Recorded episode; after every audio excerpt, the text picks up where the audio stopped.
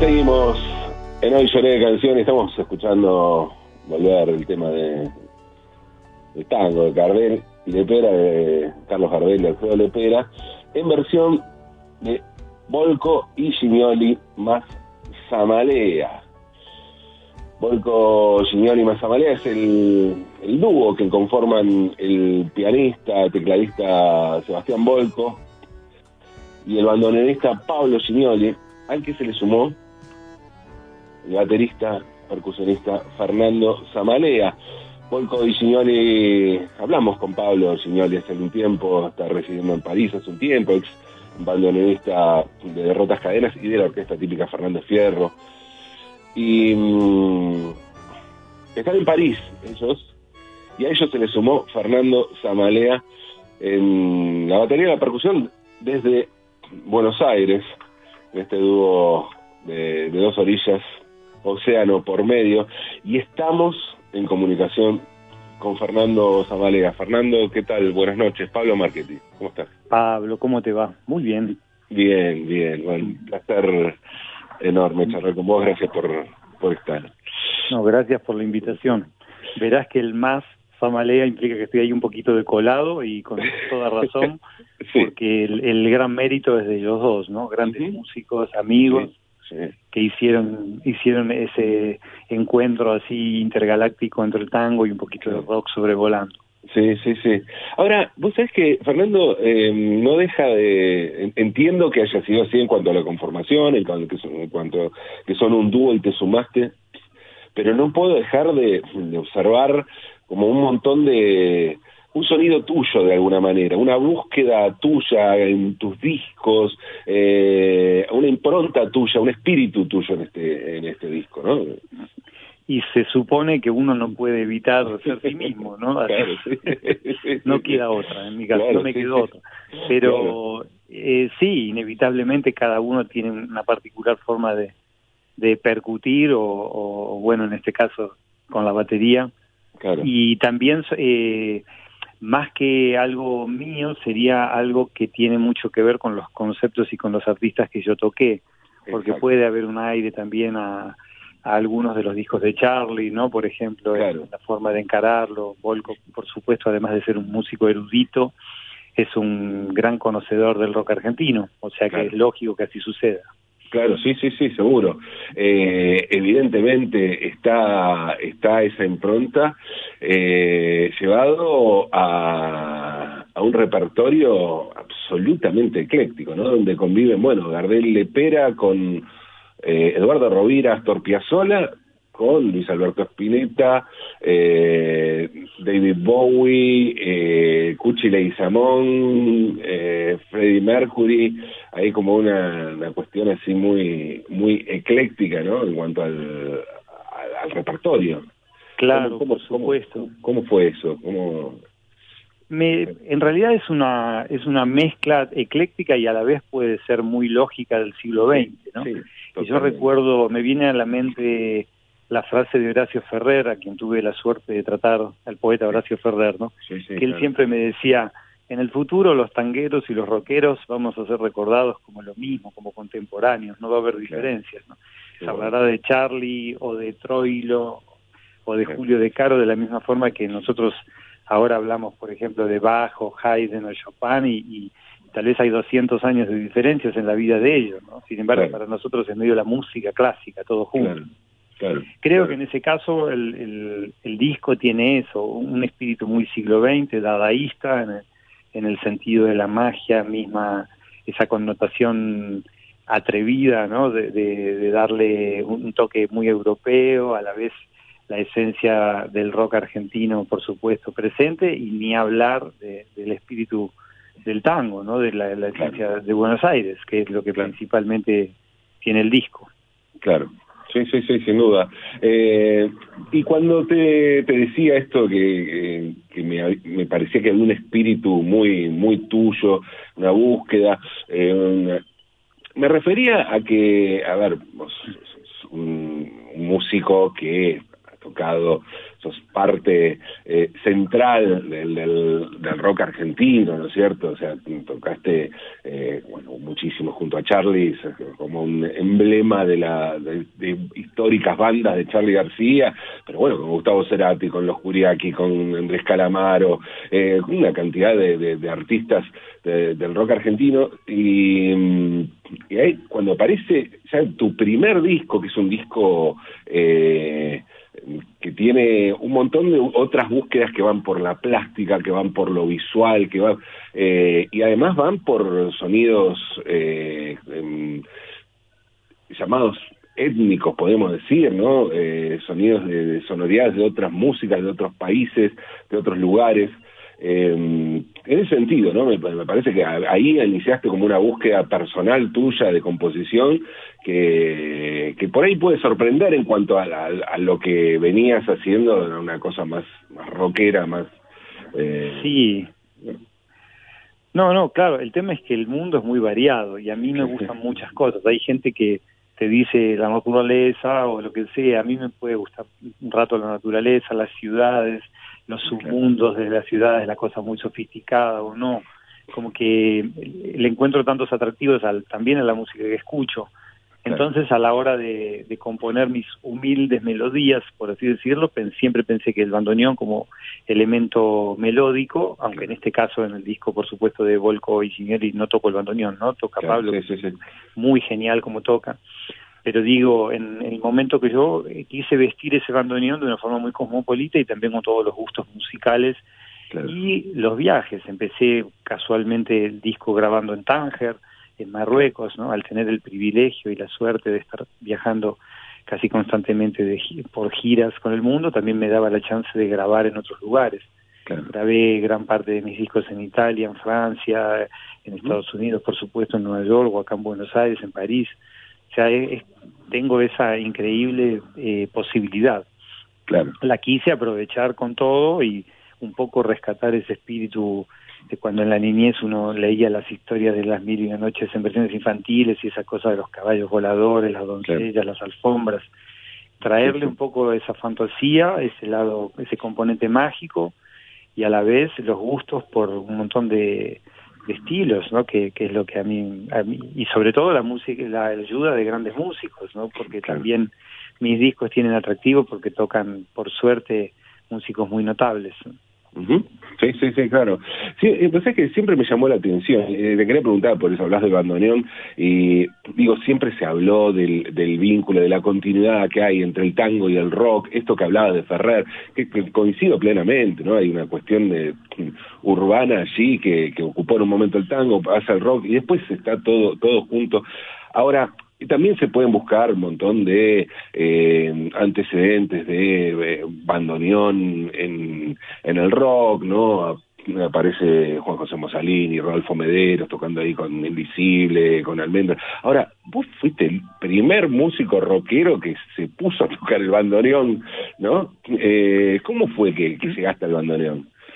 Fue así un poco por azar, porque más que nada cuando leí el libro del tango de Horacio Ferrer, porque inicialmente cuando uno es chico y veía esos programas por azar, así, tipo grandes valores del tango, los, los músicos de tango eran todos adultos, ¿no? La de la misma forma que ahora a un chico, los, los rockeros les pueden parecer todos señores mayores y, lo bien que hacen en pensarlo así.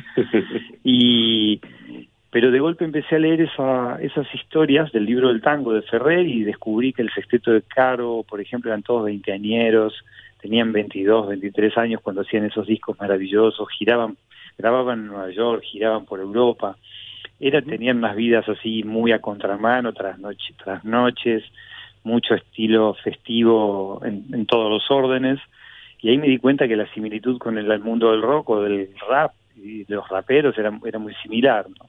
Me di cuenta que era un que era un movimiento muy juvenil del tango, que lógicamente se marchitó, se fue marchitando a lo largo del tiempo, hasta que las nuevas generaciones lo tomaron la posta otra vez, ¿no? Como es lo que pasa ahora, claro. un poquito más. Pero en su momento, en los 70s, 80s, el tango parecía que estaba en extinción total. De hecho, yo cuando empecé a estudiar el bandoneón, nos hicieron una nota a siete bandoneonistas veinteañeros, ¿no? Porque casi no había. y yo fui el único, el peor alumno de, Carlos Lázaro, por supuesto, pero el único en ese momento. y, y así fue, la idea era, era conectarlo con el mundo del rock, hacer algo que no tuviese que ver con, con mi mundo. Eh, por supuesto el impulso fue romántico, ¿no? No, no, tenía otra intención más que intentar darme el gusto de componer y hacer esa, esa fantasía al modo de una banda sonora, con los cuentos que escribía y le aportaba una banda sonora a cada uno de los capítulos del cuento, ¿no? Así como una, lo, vi muy desde lo visual. Por eso también los artes de tapa tenían muchos dibujos y muchas cosas así relativas, ¿no? Y cada disco intenté darle algo diferente.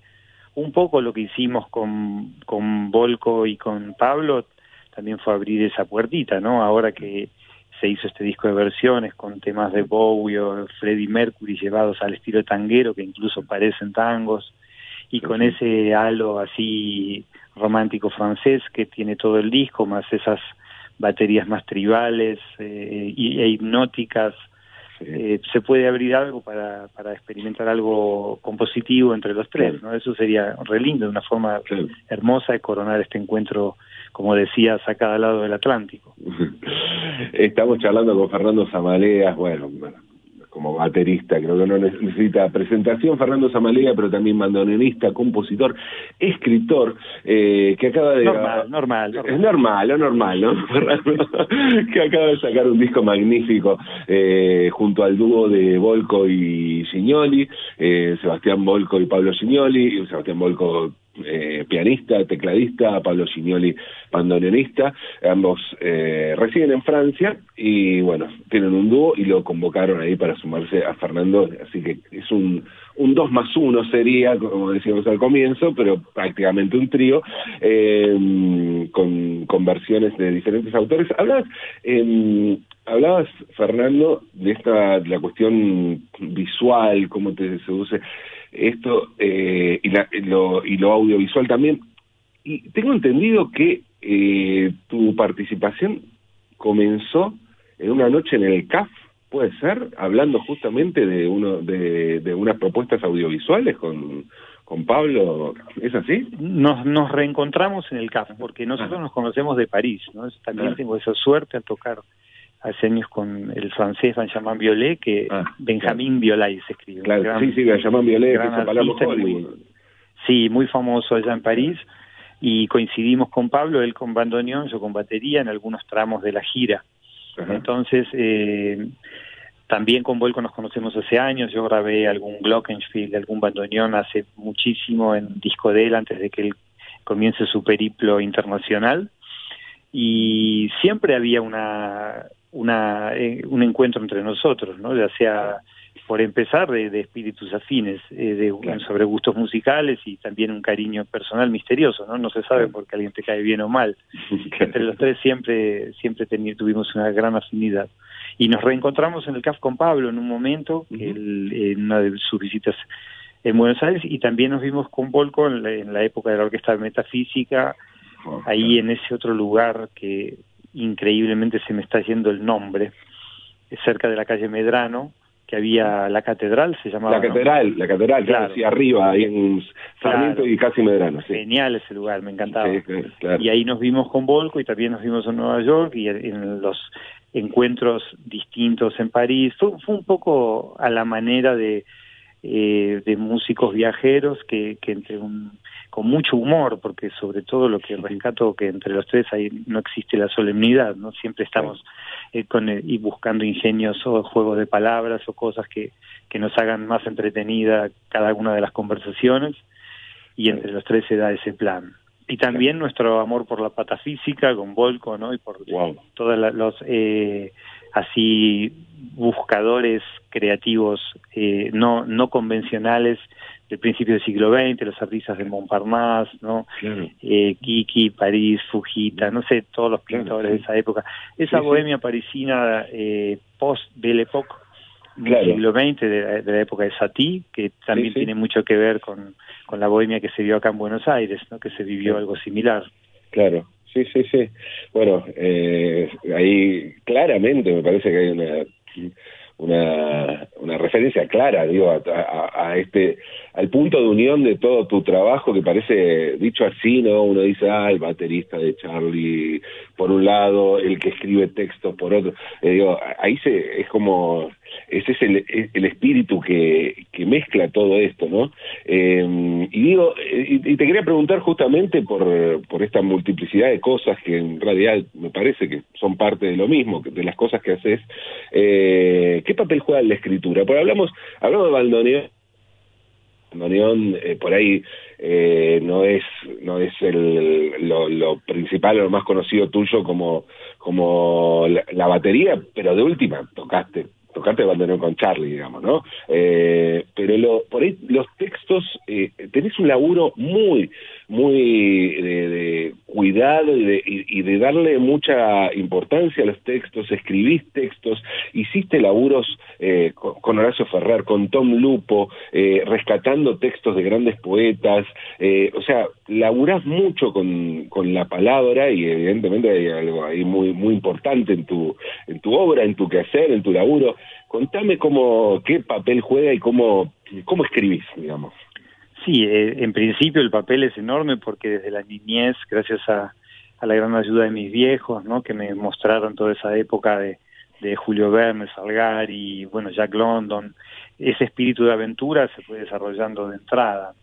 Y después tuve la suerte de ir descubriendo los grandes escritores del siglo XX, ¿no? que no me podría poner a enumerar tanto, pero en definitiva el, el, el misterio de la, de la literatura estuvo siempre. Para escribir eh, comencé con algunos cuentos o relatos, pero quizás, salvando las infinitas distancias, a mí me va a pasar algo muy parecido a lo que le sucedió a Victorio Campo, ¿no? que ella soñó con ser escritora, pero en el fondo su, sus grandes obras terminan siendo los testimonios o las crónicas que ella hizo en relación a conocer a los grandes referentes artísticos del siglo XX que se cruzaron en su vida. ¿no? Y yo, como mi vida es tan variopinta y he tenido también ese destino tan multitímbrico en la, en la música y en contacto con tantos artistas emblemáticos, las crónicas cobran un carácter en ese en ese caso mucho más importante no porque hacen que los eh, lectores de todo tipo y de todo tipo de música también quieran un poco acceder a a eso no entonces con todo gusto me, me, me descubro que no es que me esté comparando con una tan grande como Victorio Campos pero digo me está pasando algo similar. Finalmente sé que mis crónicas van a ser van a trascender mis propias creaciones o mis proyectos de novela, ¿no? Y, me gusta también que sea así. O sea, no, hay eh, conflicto con eso de decir, no, de ninguna manera. Como, eso tenta contra mi arte o... Por supuesto que no. como nunca tuve conflicto con, hice mis discos instrumentales como un hobby también, a mí me encanta tocar con muchos artistas distintos, tanto de mi generación como más grandes como más chicos, o sea, soy muy curioso en todo sentido y mientras tenga esa chance lo, lo seguiré haciendo, ¿no? Es parte de inventarse la vida, es eso o, nada, de alguna manera. Fernando, eh, hablas de tus crónicas eh, y estás también, o sea, tus crónicas vienen acompañadas de un laburo fotográfico, que también tienen, evidentemente, hay allí una una importancia ¿no? en cuanto al testimonio, a, a, a tomarlo como un laburo constante de, cronista, ¿no? Lo, de la fotografía, estuviste compartiendo ahí varias fotos. Eh, sí. O sea, ¿cómo, contame un poco la, qué pasa con, qué te pasa con la, con la fotografía? La eh, compré a principios de los 90 una Canon AE1 analógica, que tuve un lustro nomás, porque en el 95 me la olvidé en un bar de Marruecos, pero me gusta también, queda bien, ¿no? Es como, eh, es un, gran, un grato recuerdo en el sentido que queda, prefiero haberme olvidado ahí y en otro lugar. y, y con ella, claro, en, en, ese momento rescaté un montón de imágenes, por supuesto como fotógrafo amateur, de, de las zapadas, que, bueno, y de grabaciones y mil cosas que así, compartidas con Charlie, María Gabriela, bueno, el zorrito, ni, ni hablar con los curiaquis un montón, y después con las cámaras digitales también, la época de, de Ahí Vamos, Fuerza Natural, me, me gustó mucho, también por, aunque suene cursi, por amor a la vida, ¿no? Por rescatar esos momentos, de la misma forma que iba escribiendo todo y intentando recreándolo para quien le interese a futuro. Y ahora se me ocurrió eso, también al tener tanto material fotográfico elegí unas 130 y me gustaría este año publicar un libro, pero ya un libro de fotos, no, con la pretensión de fotógrafo, pero sí con ese testimonio cobró un carácter único, ¿no? Por los artistas a los que me refiero. Los artistas y los momentos. claro. Los artistas y los momentos en, en donde están esos artistas, ¿no? O sea, son momentos que yo que por ahí para un fotógrafo profesional era difícil acceder a esos, a esos lugares. Sí, o sea, hay muchas fotos, por supuesto que es una época que está muy documentada, pero de ahí sí es muy, desde dentro, ¿no? Muy desde la, desde intimidad y también desde, desde esa perspectiva, ¿no? Claro. Pero me, me gusta la idea de, de acompañar siempre lo visual, si bien uno cuando escribe intenta hacerlo lo más cinematográficamente posible, con, a mí me encanta escribir a puro detalle y también buscar la mística, recuperar la mística de los lugares, por ejemplo, escribiendo in situ, no volviendo a los estudios de grabación, volviendo a los estadios. Ah. Preferentemente escribí mis tres libracos de 600 páginas, te diría sin ánimo de alardear, casi en los lugares reales. En los lugares. Me iba o me iba con la moto, me, me, quedaba en el cordón de la vereda con la compu y escribía todo. Luego perfeccionaba, por supuesto, a mí me encanta escribir en bares, pero pero en definitiva son, es como una road movie, ¿no? Sería algo que uno va viendo, va contándolo y como escribo en momento presente para que el lector o la lectora se sorprendan a cada paso, de alguna manera hace que si dentro de 30, 40, 100 años a alguno de casualidad le interese leer sobre eso, eh, de alguna forma es una ilusión de perpetuarlo, ¿no? Porque seguirán las mismas conversaciones, todo será momento presente y es, es como la ilusión de perpetuar la vida de algo tan lindo que pasó. Claro, qué belleza. Estamos charlando con Fernando Zamalea. Fernando, eh, me gustaría preguntarte para, para cerrar, eh, ya es una cuestión personal mía, una banda que me encanta, que me fascina, la vi un montón de veces, eh, que es el Sexteto Irreal. Genial, sí, grandes amigos, Alejandro Terán, eh, Axel Krieger, Cristian Basso, Manu Schaller y yo. Nos conocemos desde la tierna adolescencia, o sea que tenemos millones de batallas compartidas en el buen sentido. Y tiene ese lado libre, experimental, justamente irreal, un sexteto de cinco integrantes, dato no menor. Claro, sí, sí. Y en el cual nos permitimos, en base a la experiencia, entre comillas, de un montón de otros proyectos, volar un poco eh, en la improvisación y también en pautas de, de temas, melodías o armonías. es uno de los proyectos que más me gusta, que no tiene una connotación comercial de ninguna manera, sino que es, está por el espíritu mismo de la afinidad, como hablábamos antes de Volco y Signoli, somos cinco que nos apreciamos y nos gusta compartir cosas. Sí, sí, sí, Y otra vez, ¿no? El humor, el juego, tiene muy, mucho de juego y ya incluso en la propuesta, ¿no? De tomar, jugar con un nombre de un ícono del tango, ¿no? Como es el, grupo Horacio. Exacto, eh, claro, claro, exacto. Sí, eh, em, además, eh, músicos muy eruditos, ¿no? También tocó con la orquesta Hipnofón de de Alejandro Terán, que es uno de los grandes eh, placeres para mí compartir con, con esa orquesta. Son formas de reinvención, ¿no? Estamos en contacto con todas las generaciones posibles y también me gusta tocar en proyectos eh, nuevos, por supuesto. Claro. Fernando, un placer enorme charlar con vos. Gracias por esta conversación. Eh, bueno, le recordamos a la gente, Volco y Signoli más Zamalea, la propuesta, Sebastián Volco en piano teclado, Pablo Signoli en el bandoneón, Fernando Zamalea batería y percusión haciendo un repertorio que incluye a Gardel Lepera, Luis Alberto Spinetta, Eduardo Rovira, el Cuchi Leguizamón, Astor Piazzolla, David Bowie y Freddie Mercury. Eh, gracias, Fernando.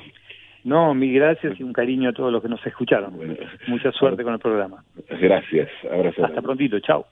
Fernando Zamalea pasó por Hoy Lloré Canción.